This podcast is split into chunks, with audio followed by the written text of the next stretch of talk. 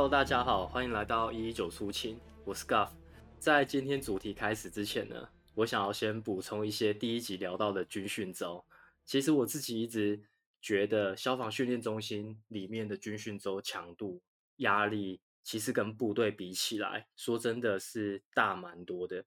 很多在部队会被申诉或被认为有点像是不当管教，或是在不当管教的边缘，呃，体罚方式。在消防训练中心，其实都会很频繁的出现。这几天有跟一些一零五年特考班、一零七年特考班的同事聊天，像是一零五年特考班的同事就有说到，他们年特里面在军训周就有三十几位同学因为横纹肌溶解被退训或延训，或是像一百零七年特考班也有提到，他们有同学被体罚。导致脊椎受伤退训的案例，也有我们的同学在震撼教育的第一天报道剪完头发掉眼泪，然后就退训了。所以就是我的经验上，大概在九到十年前了，在部队的入伍训已经非常的人性化，除了没有手机造成的心理压力以外，其实没有什么特别深刻的震撼教育感觉。刚好跟同事聊天，给我一些第一集的 feedback，然后想跟大家。补充一下一些 miss 掉的小细节，但因为每一个人的抗压性都有很大的差异啦，也希望将要踏入消防训练中心训练的新鲜人可以有一些心理准备。好，那就让我们进入到这一集的主题。我们今天邀请到我的同学凯凯，一起来聊聊我们在训练中心三育搜救训练的故事。好，大家好，我是尬福的同学，我叫凯凯，大家都是叫我。军凯或凯，你记得我们三育搜救训练是几月的事情吗？我记得好像是十一月，好像是那一年的第一波寒流。对，那一年超冷，冷到不行。对，就是好像反圣阴年嘛，所以就特别特别冷。我们的那个三收课就是有一个礼拜的时间吧，是吗？对，我们那种小训啊，三训或是一些化灾训之类的。都是一周，就五天就结束。哦，对，对啊，其实蛮赶的。三收课好像后面两天是户外课，是两天还是三天？我忘记了。我记得好像是两天。两天。对啊，两天户外课。前面好像就是前面先上室内课，四天嘛。哦，三天。三天室内课，然后教教你什么，看什么指北针啊，然后一些打包技巧，地图归北啊。对。装备打包，怎么准备装备那一些？对，差不多是这些。对，哎，你你以前会爬山或者是上山之类的吗？认真讲，完全不会。我都去健身房。对，那个凯凯是超 粗的，超粗的那一种。爬山太累了。呃，三收课，三收课是你第一次百越？对，是算是，哎，对，就第一次。诶，平常都不可能去爬那种山，这这太硬了。而且不像你们，你们平常那个三收客，他第一次就是去爬百岳，他们是选那个合欢北峰。对，合欢北峰。对，然后呃，因为合欢北峰它其实是一个很好测试一个人在短时间内上升高度很多，然后会不会有高山症对，因为它公路就可以到那个五岭嘛，等于说他第一天就可以直接从普里海拔可能。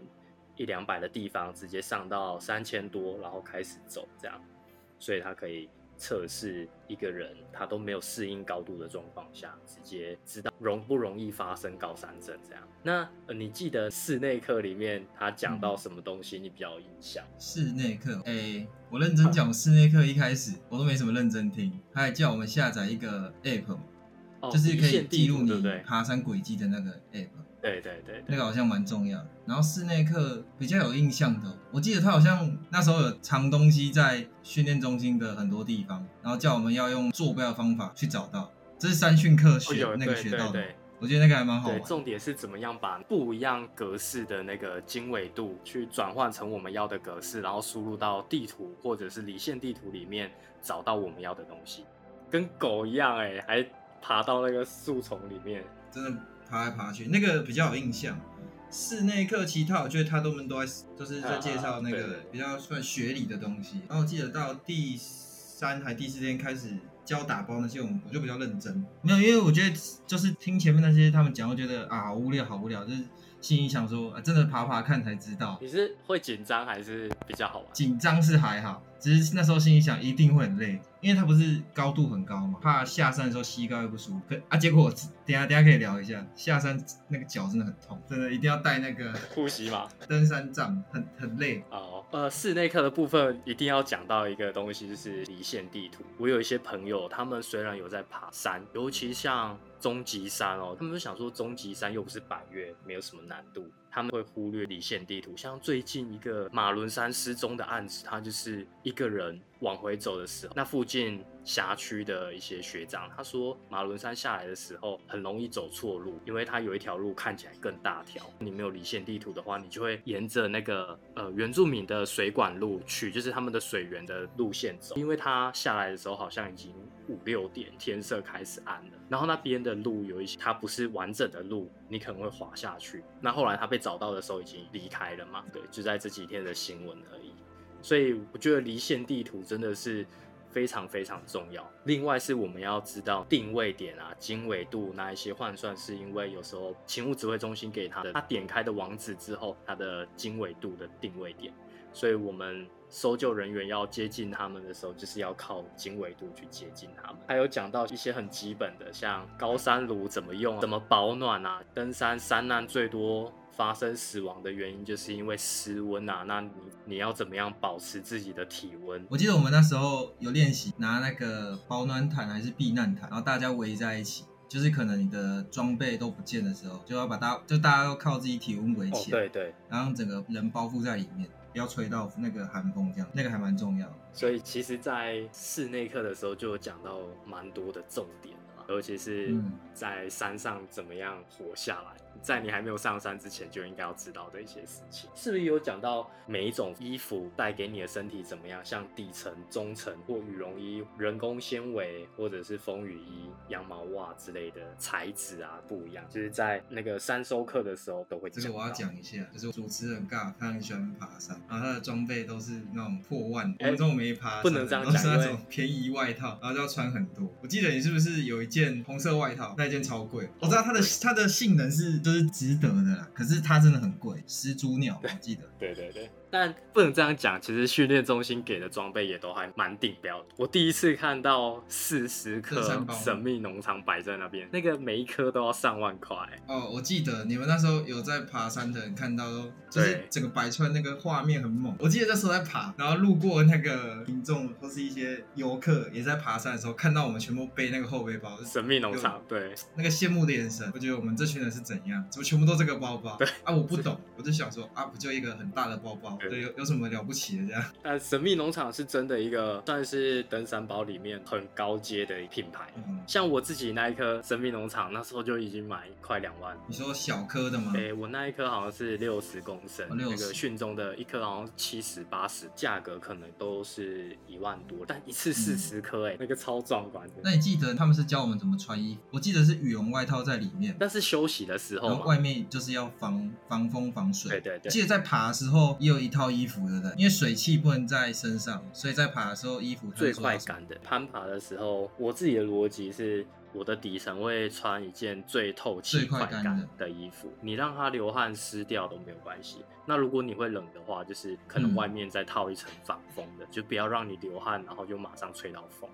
但你一停下来休息，就是休息比较长的时间，就是要套中层，可能稍微保暖。那你要开始走，走到快要流汗的时候，我就会停下来，把我的中层又脱掉。我自己会这样啊。那休息的时候，就是你要把你原本走路的时候穿的那一些湿掉的衣服拿起来，因为现在材质其实都很好，你拿起来它也很快干，你就穿一件干的衣服。对，再就是穿中层羽绒外套，然后防风外套或防水外套这样。那是休息的时。哎，那你平常你在爬百越或是爬山，你也是都是运用训中教的这些？他教的应该是蛮正确的啊。有一个我的印象的就是打包技巧，像那时候教官讲到的打包技巧里面就有一个是他们会把帐篷的支架分开，跟帐幕分开对放。但一般你说就是放在不同人的包包上面嘛？，对对对，因为他说要分分享像我重量。们一开始爬山的时候，我不会习惯把我的装备拆开，甚至一点点空间的时候，可能教官他就会把他饼干糖果全部塞到每一个缝隙里面。这个我印象，就是硬对硬塞啊，就是想把每个包包都塞到极限。如果今天我要走五天，我可能就会这样塞。但因为我平常是睡天幕，所以我不会有指甲嘛。像教官他们会把那个雨裤塞在最外层，然后露嗯露一个裤管出来，就是有一点像在抽卫生纸。如果你临时下雨，你很方便就可以抽出来，就把它学起来。穿着的部分应该是大家都会这样穿嗯。考生或是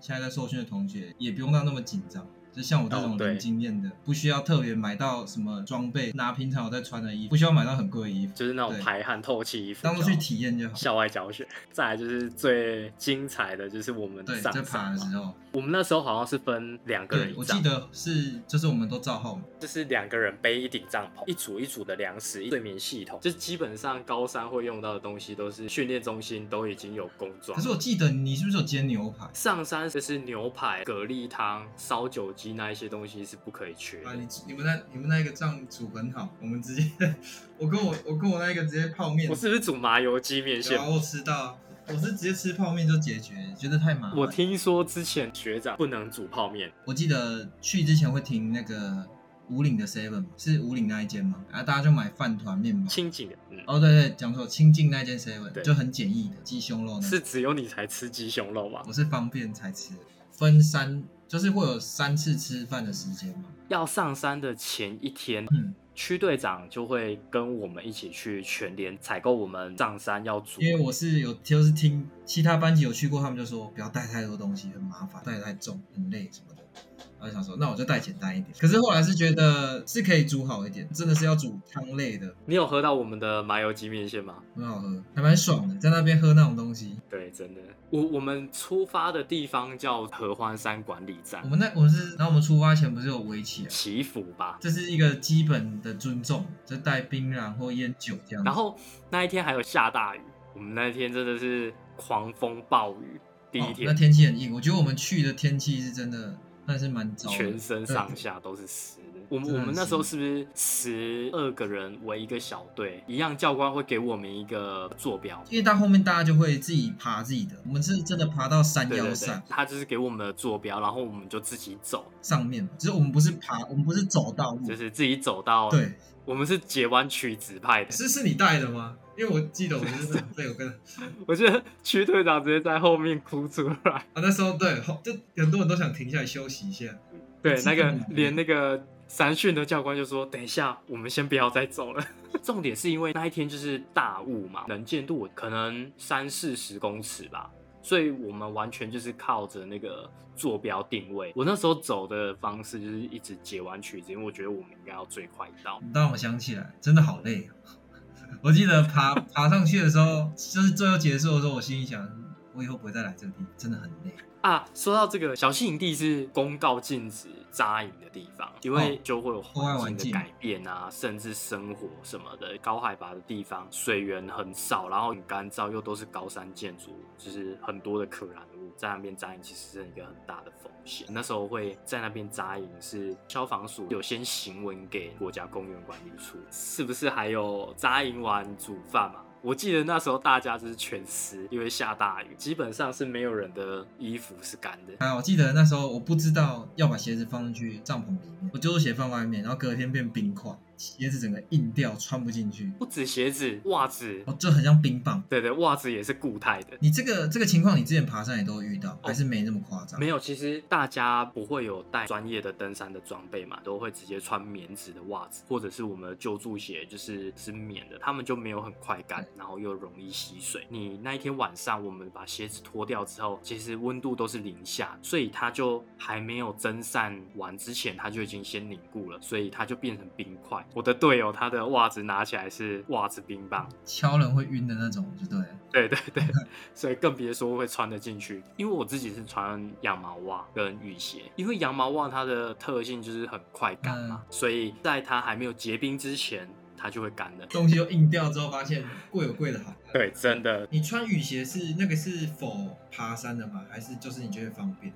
我记得对你这样讲，我想到你穿雨鞋我。是我爬山就是都穿雨鞋，因为我觉得第一个是它方便，然后不会脏。登山鞋真的超级贵的，四五千起跳吧，雨鞋一双才四五百块，了不起。好一点的七百，哦，我以为雨鞋会到两三千，所以雨鞋是便宜。很便宜。而且你如果在登山的时候，现在不是鞋子都有做 Go Test 吗？对。但是基本上登山鞋，你如果过比较深的水，它就算 Go Test，它还是会渗进去啊。不过雨鞋，我就算遇到下大雨什么的，我还是没有感觉。所以这是个小配包。嗯，我觉得雨鞋真的可能是穿的习惯，穿不习惯。如果穿的习惯的话，雨鞋真的是 CP 值超级高。哦，尤其你在高海拔，或者甚至是四天、五天、六天那种重走，你鞋子湿掉真的是欲哭无泪。会找你聊三收课程，是因为你那一天是不是生日？十一月十号，对，那天我生日，我想到。那你还敢说背东西很重？人家还背一整颗蛋糕上去帮你庆生。对啊，哦，看到我吓到哎，我我好像没吃到啊，那时候很冷，我忘记就是，哎，我先讲它经过好了。你们我一开始都不知道，然后后来晚那时候晚上我不知道是你们先跟教官讲好，然后徐队长也有知道。都知道，我完全不知道，然后就突然跟我就唱生日快乐这样，然后我想说，哦，那大家这么好，结果突然就有人说，哎，把他衣服扒光。我记得那时候都几度啊？对，零下一度或负一、负二度。我照片还留着，那那真的超冷的。然后突然蛋糕拿拿出来就吓到，阿强飞的。对，整颗蛋糕背上去帮你庆生。哎，那个很占体积耶，他居然背得上去。而且他拿出来的时候，整颗是完整的，没有烂掉。那为什么我没吃到？应该是被同学都吃完了吧？在那么高的地方有蛋糕，谁不吃？蛮有心的。我在这边感谢一下强哥，谢谢强哥。下次是下次去找你。我再把它剪进去，买三个蛋糕给他。好好好，帮我剪一下。然后再来是，就是隔天三训的第二天，我们要用扁带背三换走到合欢北的反射板那边。我记得，看他超累的，我想到了，他超累的，轮流背对不对？他每个人每个人都在撑，每个人都在撑那个，就是一想说，我再撑一下，再撑一下，然后真的不行，又开始换下一个。对对对，是你的，是谁在背啊？也是背两颗包，我记得在阿是有一段到反射板上面，那个几乎是垂直，你要上那个反射板那个点，那个是最累。我那时候包包几乎是用甩的上去的。你是三个包包啊？对，我我那时候因为后面是不是？有人已经走不动了，所以后来我最后那一段，我就是拿一个包包背我自己的包包，然后前面再背一颗，这三颗包包。这真的是爬山正常？你们去出去外面爬山有这么累吗？怎么觉得真的很累啊？我曾经有过，就是去南湖大山，然后队友也是高山症不舒服，就一直吐一直吐。我们还没有到第一个山。然后那时候已经十一点多，快十二点，就差大概一 k 左右，就差不多一公里左右。他就大概走十步就吐一次。后来我就把他包包也背起来啊。上山这种事情，你就是一个团队，你的队友其实像我觉得有一些团队不能说不好，但每一个团队的习惯不一样。有一些人他们就是会。呃，走比较快的先走前面，可能后面的他们就落队落比较远，那他们可能会觉得，反正等一下休息的时候就遇得到了。但我觉得在最后面的人心理压力会很大，其次是这样的，他的心理上会造成他的体能负荷更大。可是会不会先走的人只是想说要先煮东西给他们吃？只是我觉得会蛮危险的嘛，因为这是团体啊，要是你先走，要是一路之类，也是有可能。那我觉得，如果要煮东西的人，他要走前面，他可能就是就是可能两个人就一组一个小组先去前面煮，那后面还要有人陪。像马伦山那一个案件，就是他们是三个人上山，结果离开就是死掉的那个是走最快，自己一个人先下山的那个。我觉得在山径上啊，我自己上山的原则是我我走第一个，但我会一定要看得到最后一个的那一个距离。我们可以边走边聊天，慢慢走可以，但就是不可以有人是看不到的。默契啊，彼此默契跟那个团队合作，就是要有原则。互等什么都没什么。如果你是在网络上揪团的，很多就是可能我走的速度跟你差非常的多，可能这个人他会觉得他要先走去前面都有可能，有可能我走最后一个，然后好不容易我。走到好像大家在休息的地方，结果第一个已经休息很久，身体都冷掉，他又要开始走，也有可能。就每一个人的体能状态都不这种网络上揪团，就是可能比较没什么朋友，然后就揪一些不认识一起，会有会有这种的。你们有这种社团？有啊，就是 Facebook 上面就很多那种登山。可是你不觉得跟不认识的团无聊吗？还是不会？我没有，我没有这样过。对啊，我全部熟啊然后在那边爬山，好像是你有有有一点要把性命也是算是有交给他的感觉，因为毕竟对爬山是蛮危险的，我觉得。而看蛮你不知道他的等级影片，对他的实力到哪里什么的，嗯或危机处理能力啊之类，你都不知道。所以你有高山症过吗？那天我记得我们，半夜听到不知道哪一个帐篷在那边吐、欸，啊我想到我想到谁了？我想到是谁啊？有吧有吧？我记得就是我们班的我有听到，就是他半夜就是呕吐声超大声的，好吗？有一些感觉体能还不错，但上去也都有吐，就不止一个。是不是头会头会胀胀的？因为我我我觉得会痛吗是我们爬太慢吗？我们爬太慢，所以没有这么的不舒服。就是你需要时间去适应嘛？所以我们一开始说。合欢北峰很适合测试容不容易有高山症这件事情，就是因为它直接从海拔很低的地方就拉到三千多，然后又开始剧烈运动，爬到我们要扎营的地方，或者是说你爬到合欢北峰的三角点，就是容易来不及身体的适我应。记得真的是冷到不爽，会生气吗？晚上晚上睡觉，哎、我上次冷到生气是之前前几年那个霸王寒流，哦，就冷到会不爽，这心里就觉得怎么可以冷成这样？然后就是再怎么穿再多都没有用，然后中间会一直醒。你们都没有吗？还是你已经习惯？我我是一觉到天亮，就是可以睡得很好。怎样？你你半夜都没有睡觉吗？有睡，可是就是有醒来蛮多次，就中间都冷醒。而且我记得那时候我跟我跟我同帐篷那个，我们两个都是想尿尿，但是想说算了，外面好冷啊，不尿了，不尿。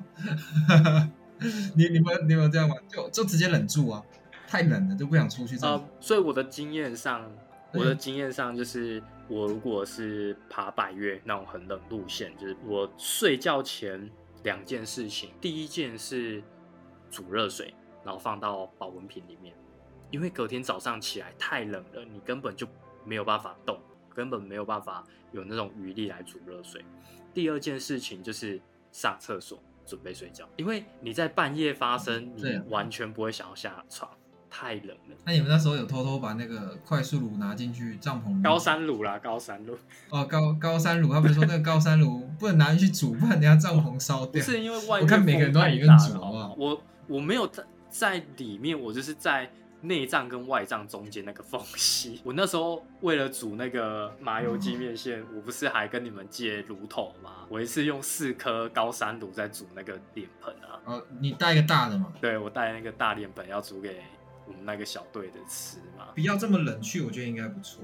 但我觉得如果是百越，我喜欢爬冬天下雪的。是因为夏天衣服很麻很不好就带。夏天很热啊，风景夏天就是很热的一个你。说山下热，然后上面又很冷，上面不一定会很冷，上面可能不是冷，嗯但很晒，就是尤其是你下呃，就是白天在走路的时候，那个太阳，就是你会一直流汗嘛，你连冬天走都会流汗哦，穿短袖冬天都会流汗，更何况你今天夏天你就全身都湿哒哒的啊、我就会觉得很不舒服。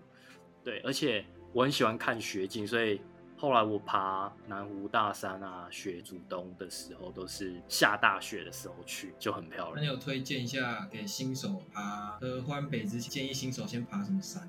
还是挑战新手那种基本要挑战的山？我觉得合欢北应该就是最适合，已经很基本，就是很适合去运动一下、践行一下这样。那都是很可以这对你来说是健行。当天来回啊，就是朋友约约。当天来回，唯一的缺点可能就是从西部要上去要绕到普里，再来就是可能我觉得雪主东走个三天就很舒服，雪山的主东，但那个开车要更久，那个要从武林农场的登山口上去，你有没有考虑兼职当个背工？没有。你这么会爬，我觉得一山还有一山高。我认识朋友他，嗯他们扛瓦斯桶协作啊，从玉山扛瓦斯桶上主峰三个小时，我们背十几公斤而已，可能要走个四五个小时，那个程度之差距啊，啊，你说等对对等级对差太多了很。可怕。你没有请过背工吗？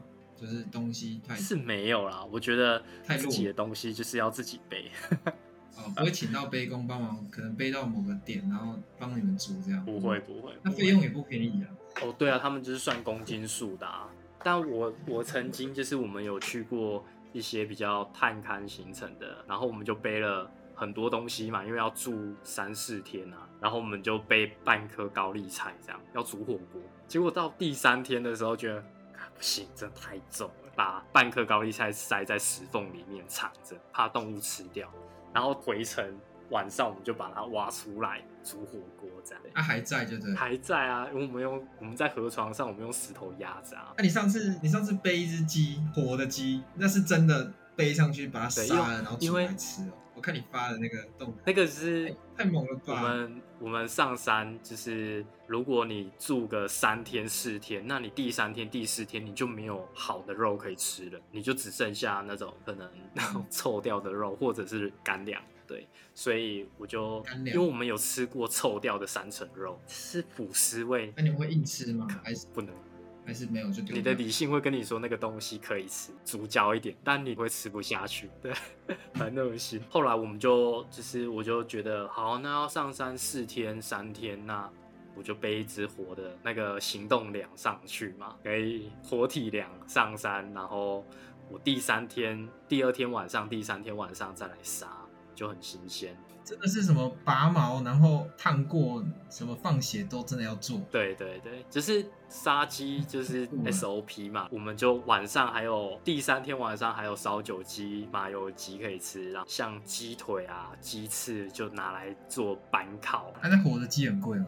不会啊，跟跟生的比起来，啊，跟跟那个死的比比起来，那一只你这样多少钱？五百多，但是那是你家养，五百多六百，哎、那蛮便对宜的，。不会很贵，你要什么料理都可以。爬山已经很累很辛苦了，嗯你就是要好好的吃一顿饭，所以有空就是你也是可以跟我们一起上山、啊。嗯，你们有固定的，你有固定的一群爬山的朋对，友？我觉得爬山的朋友就是要有默契，你要知道团队是几个？也没有说几个，但固定的可能就四个人，四五个人。哦对，我们就是每次上山就四五个人。可能如果今天有个两个新朋友想要一起的话，我们就会比较注意说他们的体力啊，或背的东西呀、有没有办法适应啊，那一些我们就会比较注意。对，但如果今天我们刚刚说的自主团，你整团你都不认识，还有一些人组了十个人那种，结果你里面认识的不到两个，那种就超危险的。第一个，你没有余力去照顾每一个人；第二个是，人家搞不好也没有力量照顾你。像台湾就是山难的比例比较高的，也是终极山，因为百越大家都有一个心理准备，说嗯我我需要有什么什么准备，我自己心里面就会告诉自己我要准备什么。但今天终极山很多人就会忽略啊，就觉得它只是终极山，它海拔又不高，往往会失踪的就是终极山，很多都连步道都看不太清楚，或者是很容易走错路。所以我们一开始才说，像那个嗯马伦山的山难啊，就是这样。反而因为百越那个山径都很明显，相较之下，终极山是比较危险。你们辖区特性有出过那个我们那里都是？就是山难那我们都是终极山步道的那一种，步道什么摔跌伤那种比较多的。所以你也出过，所以可能你还我你们跑救护还要先爬上去，对对对还是你们自己出自己就我们自己出分队的救灾车跟对对对就是救灾车辆也要出门这样。哦因为今天时间的关系，谢谢凯凯来跟大家聊聊三收课程。希望下次还有机会可以邀请你来跟我们一起聊聊其他的故事。如果大家有建议或者想要了解更多消防员的生活的话，可以直接在下面评论区留言，或者到一九出勤的 Instagram 上面留言，网址已经放在频道的首页。我们有机会再找其他的学长姐来分享更多的事情。那大家下次 p a r k 上见，拜拜拜拜，下次见。